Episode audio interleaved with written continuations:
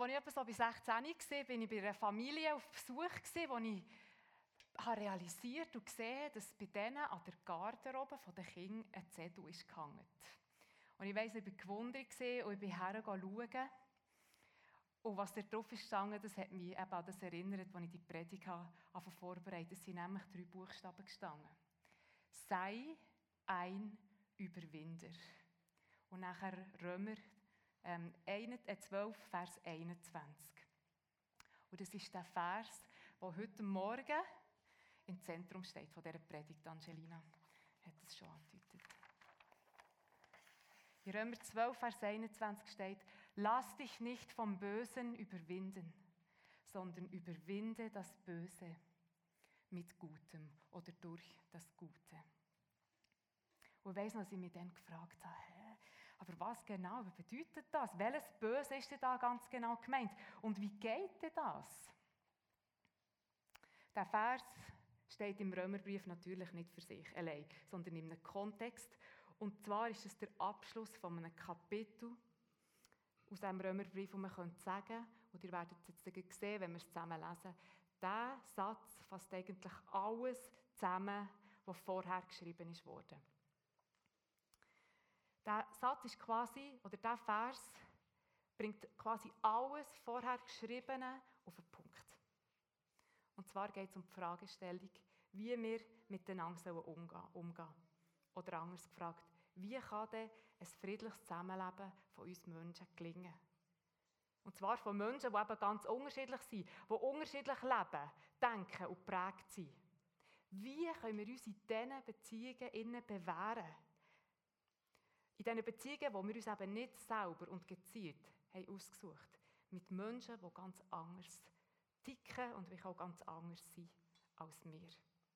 Wir leben ja alle in solchen Beziehungen, eben in der Schule. Da können wir nicht wählen, mit wem wir da in eine Klasse eingeteilt werden und wer unsere Lehrerin ist. Im Job, die wenigsten können den Projektpartner auslesen, mit wem wir zusammenarbeiten wollen. Auch in der Familie, wir wählen nicht aus, wer unsere Schwester ist oder unser Vater.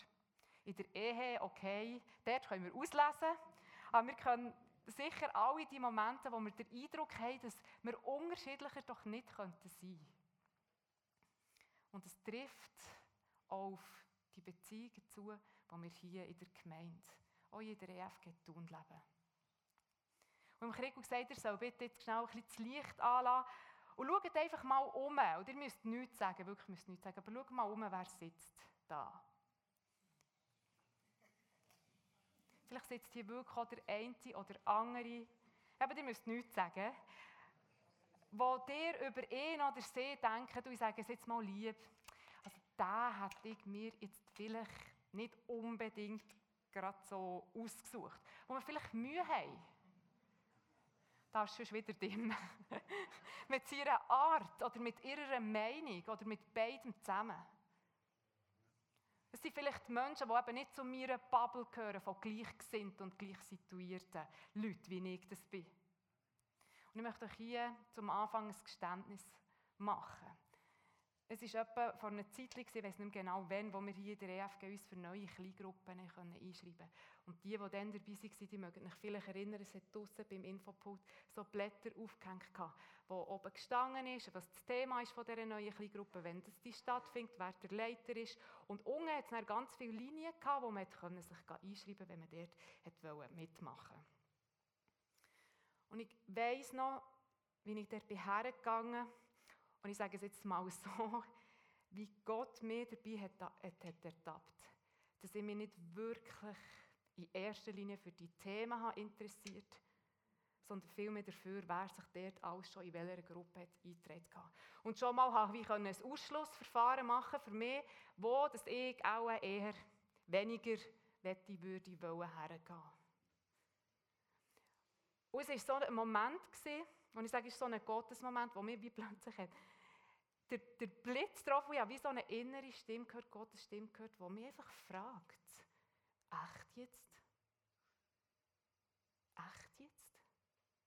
Nicht vorwurfsvoll, eher traurig. Und ich weiß noch, ich habe mich so geschämt.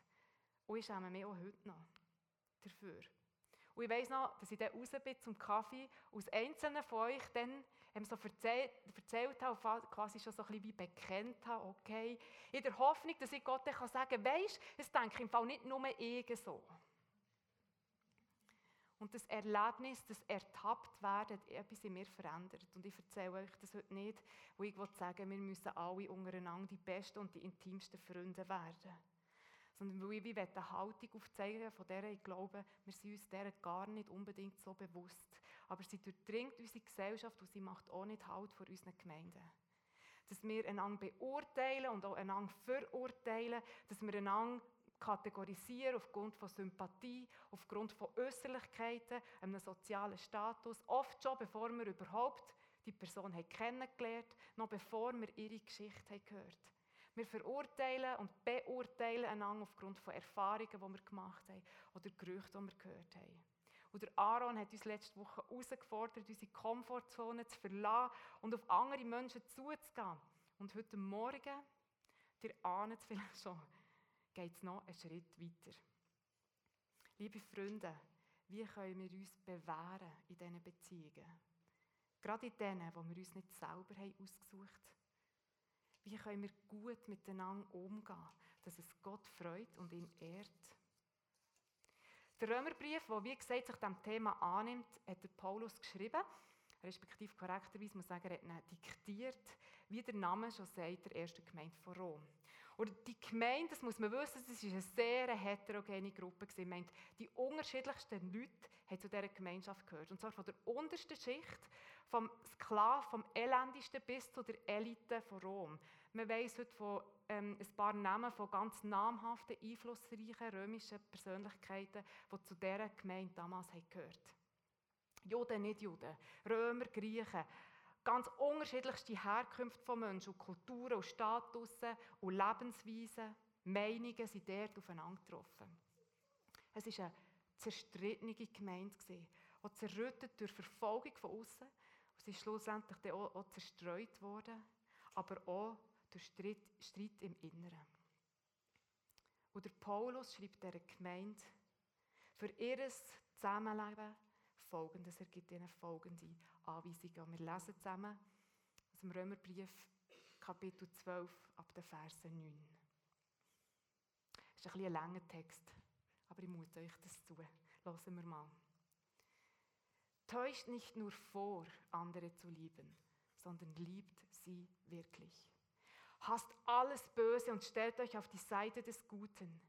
Liebt einander mit aufrichtiger Zuneigung und habt Freude daran, euch gegenseitig Achtung zu erweisen. Werdet nicht nachlässig, sondern lasst euch ganz vom Geist erfüllen und setzt euch für den Herrn ein. Freut euch in der Hoffnung, haltet durch in schweren Zeiten, bleibt beständig im Gebet. Wenn andere Gläubige in Not geraten, steht ihnen zur Seite und helft ihnen. Seid gastfreundlich und öffnet für Gäste euer Haus. Wenn ihr verfolgt werdet, weil ihr zu Christus gehört, dann verflucht eure Verfolger nicht, sondern erbittet den Segen Gottes für sie. Sind andere Menschen glücklich, dann freut euch mit ihnen. Sind sie traurig, dann begleitet sie in ihrem Kummer. Lebt in Frieden miteinander. Versucht nicht, euch wichtig zu machen, sondern wendet euch denen zu, die weniger angesehen sind. Und bildet euch nicht ein, alles zu wissen. Vergeltet anderen Menschen nicht Böses mit Bösem, sondern bemüht euch allen gegenüber um das Gute. Tragt euren Teil dazu bei, mit anderen in Frieden zu leben, soweit es möglich ist. Liebe Freunde, reicht euch niemals selbst, sondern überlasst die Rache dem Zorn Gottes. Denn es steht geschrieben, ich allein will Rache nehmen. Ich will das Unrecht vergelten, spricht der Herr. Handelt stattdessen so, wie es in der Schrift heißt. Wenn dein Feind hungrig ist, gib ihm zu essen. Wenn er durstig ist, gib ihm zu trinken. Und er wird beschämt darüber sein, was er dir angetan hat. Und jetzt aber, lass dich nicht vom Bösen überwinden, sondern überwinde das Böse durch das Gute. Lass dich nicht von der Bosheit besiegen, steht in einer anderen Übersetzung, sondern besieg du selber das Böse, indem du Gutes tust. was mir als erstes ins Auge gestochen bei diesem Vers ist, was in Vers 18 steht. Tragt euren Teil dazu bei. Oder in anderen Übersetzungen, was dich betrifft. Was in deinen Hängen, was in deiner Macht steht, setzt du dich für Frieden ein. Und das führt mich zum Ersten, was ich heute Morgen herausstreichen möchte. Ich glaube, wir sind wichtiger, als wir manchmal denken. Der entscheidendste Faktor für ein gutes Zusammenleben und einen friedlichen Umgang miteinander, das bist du. Und das bin ich. Nicht die oder der und der hat und überhaupt und ich kann doch auch nichts dafür, wenn der und die. Nein, der Paulus sagt, auf dich kommt es an. Und auf mich kommt es an. So weit es an dir liegt, wähl das Gute. Entscheide dich für die Liebe anstatt Gleichgültigkeit. Für die Echtheit statt Schauspielerei. Für Vergebung statt Rache. Für die volle Wahrheit statt Halbwahrheiten und Lügen. Und für Sagen statt Fluch. Liebe Freunde, dieser Text gibt uns eine glasklare, glasklare Handlungsanweisungen. So wie ein moralischer Kompass, der uns zeigt, wie wir miteinander leben und umgehen sollen. Das, macht das nicht, macht das und macht das nicht. Nun habe ich mich gefragt, lässt sich Liebe wirklich verordnen? Die echte, authentische Liebe, die der Paulus hier von uns fordert, lässt sich die verordnen? Befehlen? Und je länger ich über diesen Text nachdenkt, habe ich gemerkt, die Frage, die uns in allen Überlegungen leiten sollte, ist nicht in erster Linie, was soll ich machen, sondern vielmehr die Frage, wer möchte ich sein? Nicht, was muss ich tun, ist die spannende, elementare Frage hier, sondern wer möchte ich sein? Wer bin ich? Ich bin überzeugt, dass wenn wir über unseren Umgang miteinander über unsere Beziehungen nachdenken, dass nicht primär die Frage nach unserem Tun im Zentrum steht. Natürlich, was wir tun und wie wir uns verhalten, das ist wichtig. Aber ich glaube, im Zentrum vom Leben von einem Christ und von einem Nachfolger von Jesus steht viel mehr die Frage nach dem Sein. Wo unser Tun kommt immer aus unserem Sein. Und was ich damit meine, möchte ich euch erklären anhand vom Prinzip der Sonnenblume. Kennt jemand das Sonnenblumenprinzip? Also wenn wir so ein Sonnenblumenfeld ja anschauen, dann merken wir vielleicht, dass alle Blütenköpfe immer in die gleiche Richtung schauen. Und wisst ihr wieso? Es ist nicht so, dass beim Pflanzen die Samen alle genau gleich ausgerichtet worden wären. Sondern der Heliotropismus, wie man das nennt, meint, dass bevor Blumen davon blühen, sich sich anfangen wenden und drehen, bis sie ganz der Sonne zugewendet ist. Und damit stellt sie sicher, dass sie für ihren Wachstumsprozess so viele Sonnenstrahlen wie nur möglich einfahren kann. Und ich glaube, tiefst, das ist auch ein geistliches Prinzip. Wenn du eine unreife Sonnenblume im Sonnenlicht pflanzt, pflanzt dann wendet sie sich der Sonne zu und wächst. Sonnenblumen wachsen nicht, weil sie irgendwelche Regeln oder Handlungsanweisungen befolgen, sondern weil sie sich der Sonne, weil sie sich dem Licht zuwenden. Ich glaube, als Christen wachsen und reifen wir nicht, weil wir gezwungen werden, ein paar bestimmte Handlungsregeln oder Prinzipien zu befolgen sondern wir wachsen durch die Beziehung, durch das Herrengewandt durch das Ausgerichtetsein auf das Licht, auf Gott. Und ja, das hier ähm, probiert aufzuzeichnen. Das ist Gott. Ich hätte dich mit Gelb aber dann hat man es nachher nicht mehr gesehen. Gott ist laut der Bibel die Quelle vom Leben, die Energie, die die Welt flutet und in Existenz bringt. Gott ist die unfassbare, massive, ewige, sich selber niemandem verdankende Existenz. Das Sein, das ist Gott. Und alles andere, die Sonnenblumen, bekommen wir Menschen, existieren im Gegensatz zu Gott nur, weil es eine Ursache dafür gibt, nicht aus uns selber heraus. Die Blume gibt es nur, weil sie aus etwas gewachsen ist, das wiederum auch von irgendetwas kommt. Und das wiederum hat auch die Ursache in irgendetwas und so weiter. Und dann gibt es die Blumen oder der Mensch eine gewisse Zeit lang, oder die Katze, oder das Atom, oder die Galaxie, und dann auch wieder nicht mehr. Kein Atom im ganzen Universum hat sich selber produziert Und es ist auch nicht von einem Menschen gemacht. Nichts, was es gibt, ist aus sich selber raus. Und auch die Wissenschaft weiss final nicht, wo eigentlich Masse und Energie herkommt. Absolut Sein zu haben, während alles andere an einem Tag da ist und dann wieder weg ist. Wenn nicht Gott jeden Tag würde befehlen dass es uns geben soll, würde es uns nicht mehr geben. Das ist das jüdische, das ist das biblische Verständnis von Gott. Unser Leben ist total abhängig von ihm. Er ist die Quelle vom Leben. Und er ist das Zentrum von allem Leben. Und ich hole jetzt hier ein bisschen aus, aber ich glaube, es ist wirklich wichtig, dass wir uns da klar sind. Das, was eigentlich unfassbar tragisch ist, ist, was passiert ist. Und das ist das, was die Bibel Sünde nennt, ist, dass der Mensch sich hat abgewendet von seinem Schöpfer, von dieser Quelle und hat aufgehört, wollte das Geschöpf sein vom Schöpfer und hat angefangen, nicht mehr sich auf Gott ausrichten und um Gott zu kreisen, sondern um sich selber umzukreisen.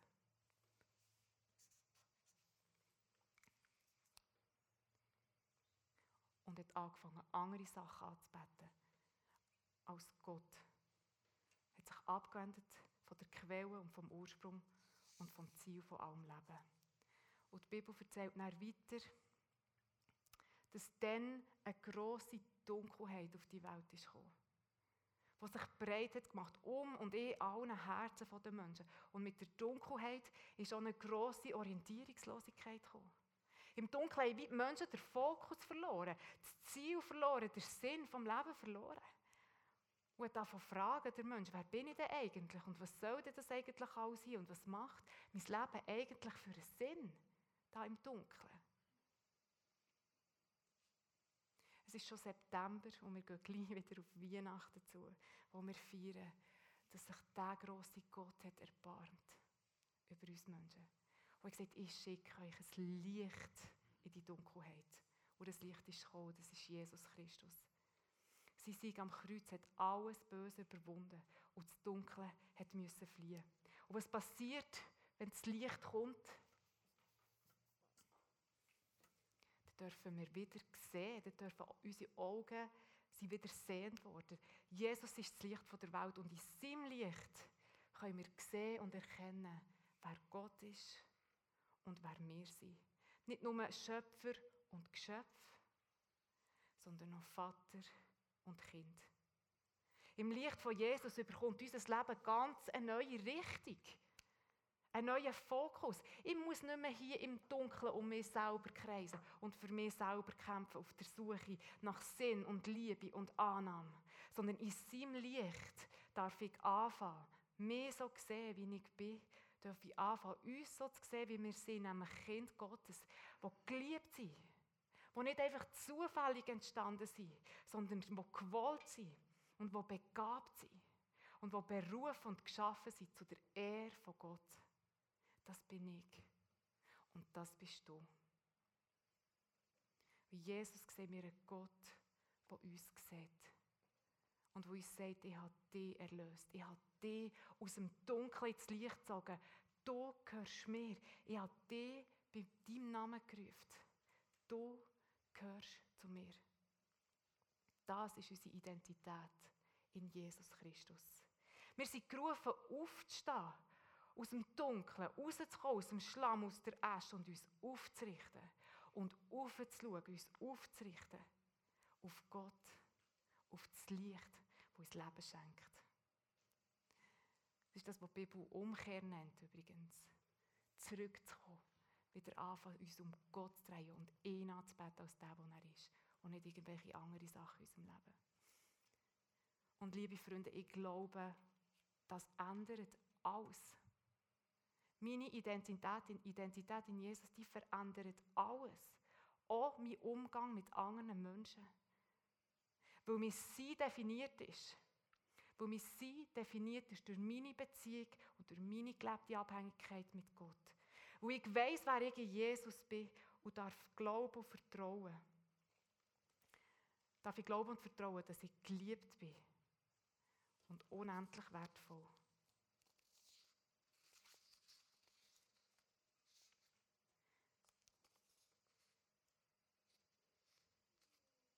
Jetzt habe ich schnell den Faden verloren, excuse. Aber was ich sagen will, ist, weil ich weiß, wer ich in Jesus bin, darf ich glauben und vertrauen, dass ich geliebt bin und unendlich wertvoll bin. Ich muss meinen Wert hier nicht mehr von anderen Menschen abhängig machen. Nicht, was andere Menschen über mich sagen, definiert mich, sondern was Gott über mich sagt. Und das befreit mich in meinem Umgang mit meinen Mitmenschen unglaublich. Wo ich weiss, dass Gott mich sieht, muss ich nicht mehr Angst haben, unerkannt zu bleiben, übersehen zu werden, nicht dazuzugehören, irgendeine anonyme Nummer zu sein. Und ich muss darum auch nicht mehr Anerkennung und Aufmerksamkeit in dieser Welt suchen, indem ich mich profilieren und wichtig machen auf Kosten der anderen. Ich habe vor ein paar Wochen ein E-Mail bekommen und ich habe realisiert, oh, da hat jemand einen Fehler gemacht, da fehlen Leute, ähm, die so hätten sollen bekommen. Und ich habe gewusst, jetzt äh, ist das meine Chance, ich kann das jetzt weiterschicken, ähm, weiss genau, wenn drei Leute, und dann stehe ich mega gut da. Und ich habe das Mail auch nicht weitergeschickt, wo ich gemerkt habe, ich habe das nicht nötig. Gott sieht mich.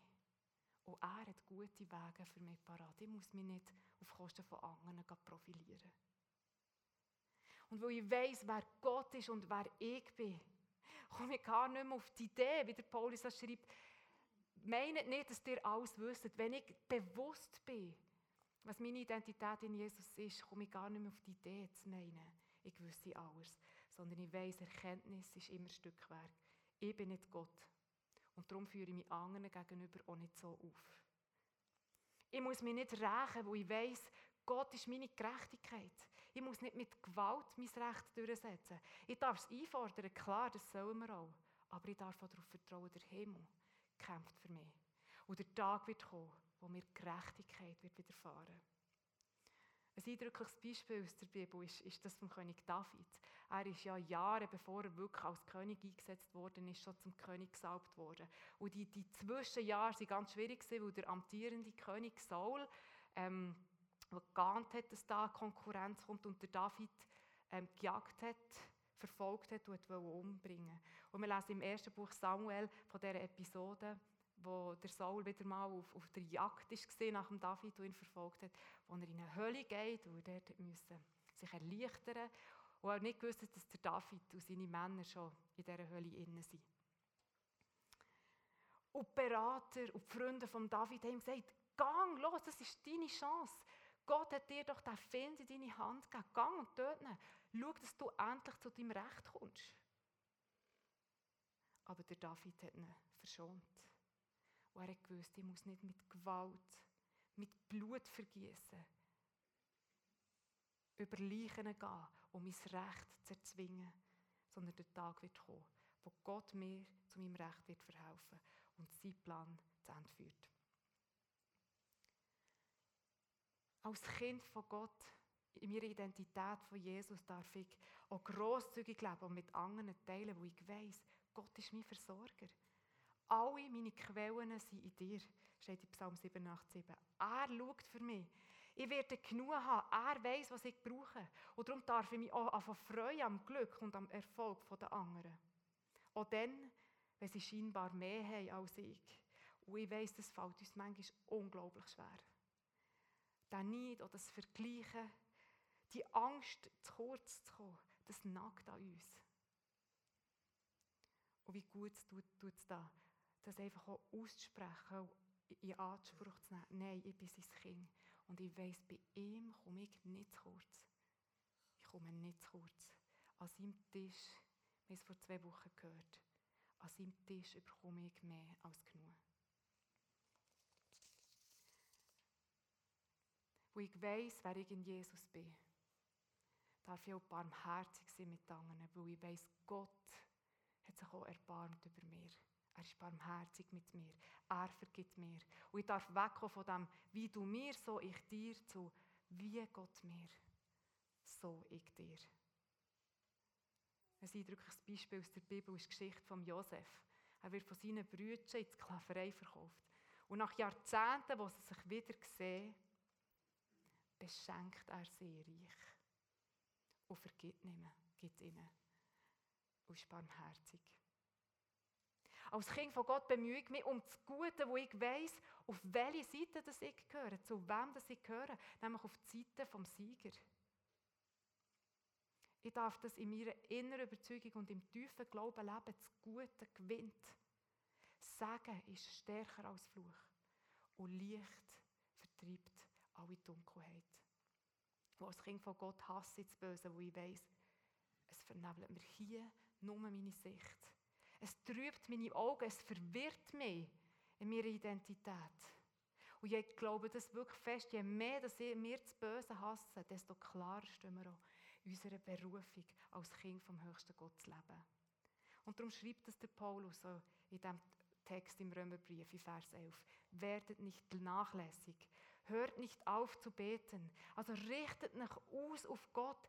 Er soll das Zentrum sein. Immer wieder schaut auf, schaut nicht auf euch oder die anderen. Schaut auf ihn, richtet euch auf auf ihn, aus auf ihn, wie die Sonnenblumen, die sich gegen das Licht drehen. Im Licht von Jesus dürfen wir anfangen, uns selber neu zu sehen und dürfen wir Identität finden in ihm. Und die Frage, die uns innerlich so leiten ist eben nicht, was soll ich jetzt machen, sondern wer will ich sein.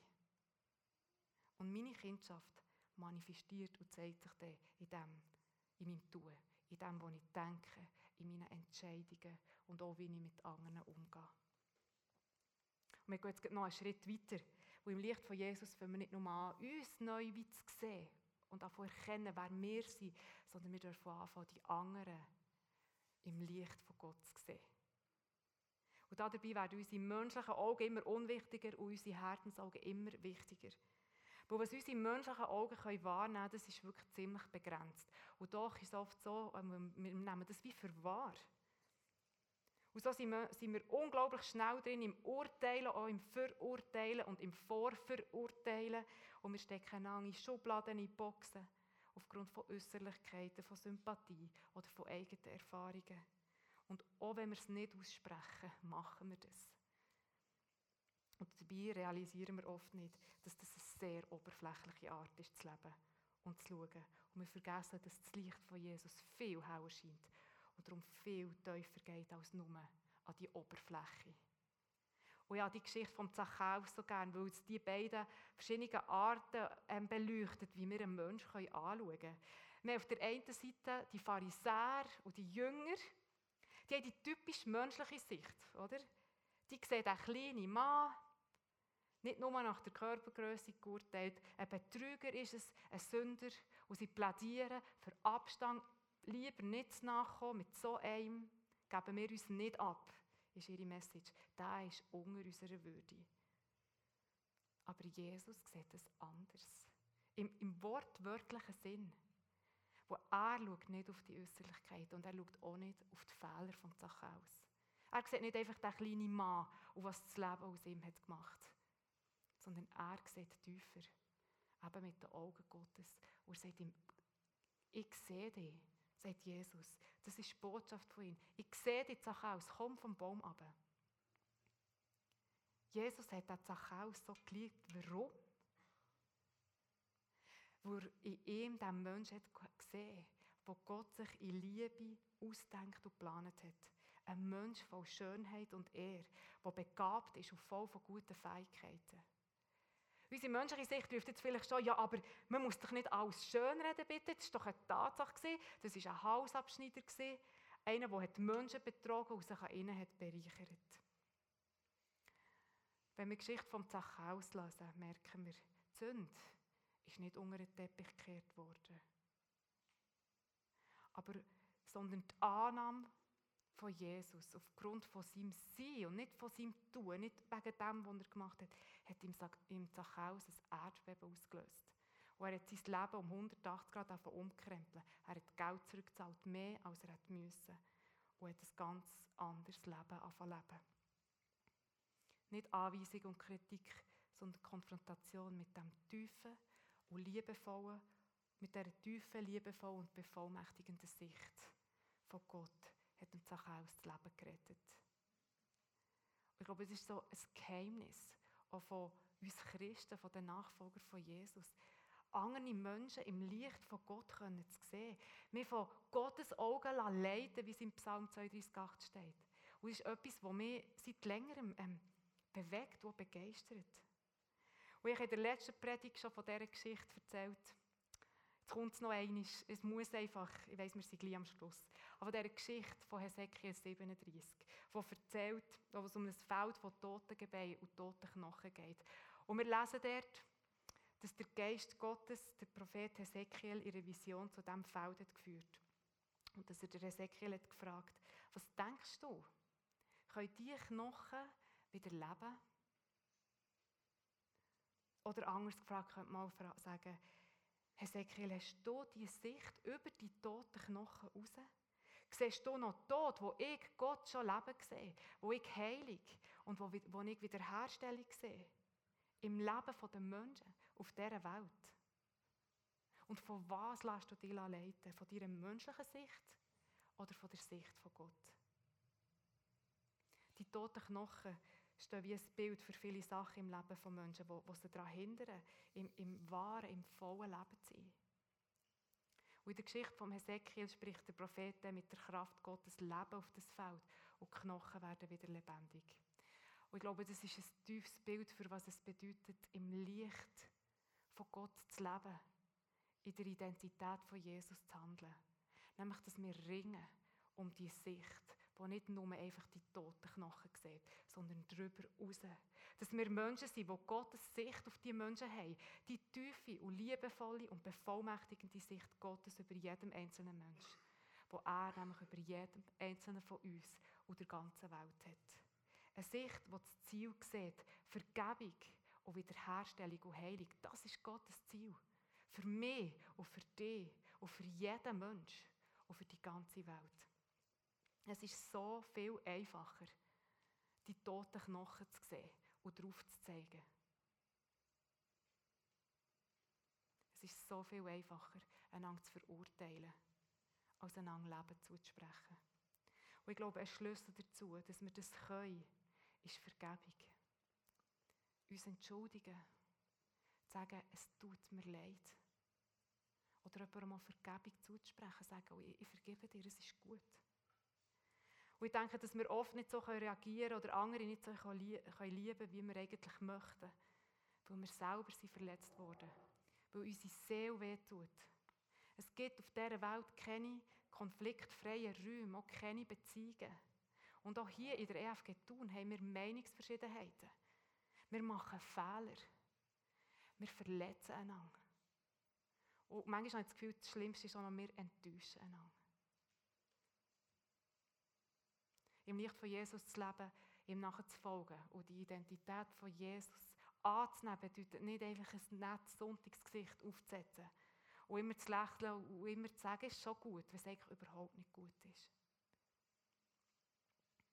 Und ich glaube, das tiefste, liebe Freunde, unsere einzige Hoffnung ist Jesus. Ob es in unserer Ehe ist, in unserer Familie, in unserem Job, oder auch hier in der Gemeinde. Jesus ist, der als Einziger ohne Fehler war und uns fragt, wer will der erste Stein schießen? Jesus ist es, der nicht als erstes nach unserem Tun fragt, sondern nach unserem Sein. Er ist das Licht. Schauen wir auf ihn. Und als Kind von Gott dürfen wir mutig in all unseren kleineren und grösseren Entscheidungen im Bösen trotzen. Ich glaube, wir sollten das Böse nicht verharmlosen, weil es kämpft gegen uns. Darum lädt uns durch die Kraft vom Heiligen Geist immer wieder das Gute wählen. Und das kann praktisch heißen, ich segne die, vielleicht muss ich auch laut aussprechen, ich segne die, wo ich Stress mit ihnen habe und Streit mit ihnen habe. Oder wenn man mich bestohlen hat, dann gebe ich grosszügig anderen.